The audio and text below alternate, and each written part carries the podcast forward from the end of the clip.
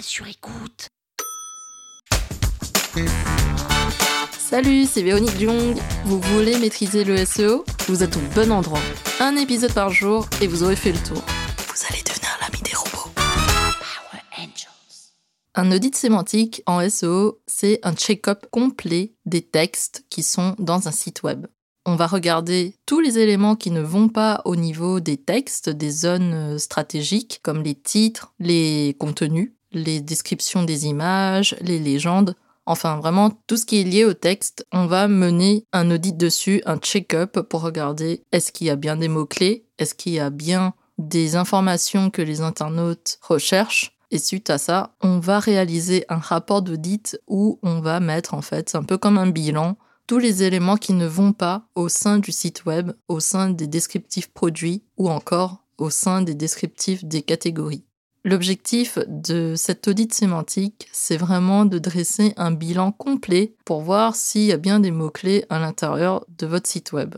Par exemple, si votre page produit parle de carottes râpées, il faudra que carottes râpées en termes de mots-clés soit présent bien évidemment dans les titres, dans les textes, dans les légendes des images, pour que justement l'internaute trouve votre page web et sache que vous répondez à sa requête lorsqu'il cherche une recette de carottes râpées par exemple. Donc l'idée de l'audit sémantique est assez simple. C'est vraiment de trouver toutes les zones qui sont pauvres en mots-clés dans la page web et de l'optimiser afin qu'elle ait tous les mots-clés nécessaires pour bien remonter au top des résultats dans Google. Moi, quand j'ai commencé un audit sémantique, je me suis dit, mais qu'est-ce que c'est que ça? Comment je vais faire pour trouver tous les mots-clés que les internautes vont rechercher? Mais en fait, c'est assez simple parce que on est aidé de différents outils pour pouvoir réaliser cet audit. En termes d'outils, il en existe une multitude sur le marché et Google lui-même propose des outils gratuits pour trouver des mots-clés.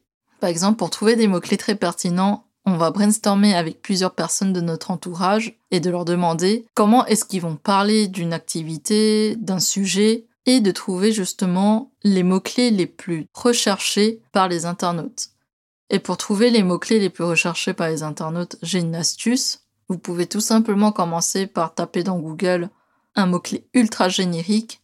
Par exemple, vous allez taper caviste en ligne ou caviste, tout simplement, et ça va vous retourner plusieurs recherches associées et ces recherches associées sont en réalité des requêtes très demandées par les internautes et vous pouvez donc les utiliser comme expression, comme mots-clés à utiliser dans votre site web à vous.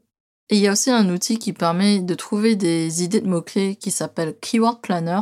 Et via cet outil, on va en fait trouver plusieurs idées de recherche, plusieurs mots-clés qu'on peut utiliser. Par exemple, si je crée un site de vente en ligne de vin, je vais taper vin et je vais avoir vin blanc bio, vin blanc vegan, vin blanc pétillant, etc. Et donc, en face de chaque mot-clé, il est possible pour moi de créer une page avec du contenu qui répond à cette requête. Et donc, l'audit sémantique a pour but d'aller détecter tous ces mots-clés, d'aller détecter tous ces sujets très pertinents que les internautes demandent et qu'on va créer du contenu autour pour répondre à leurs demandes. Sur écoute. Cet épisode vous a plu? Le référencement vous intéresse et vous souhaitez aller plus loin? Vous pouvez me contacter via mon agence Rankwell pour un accompagnement en référencement naturel.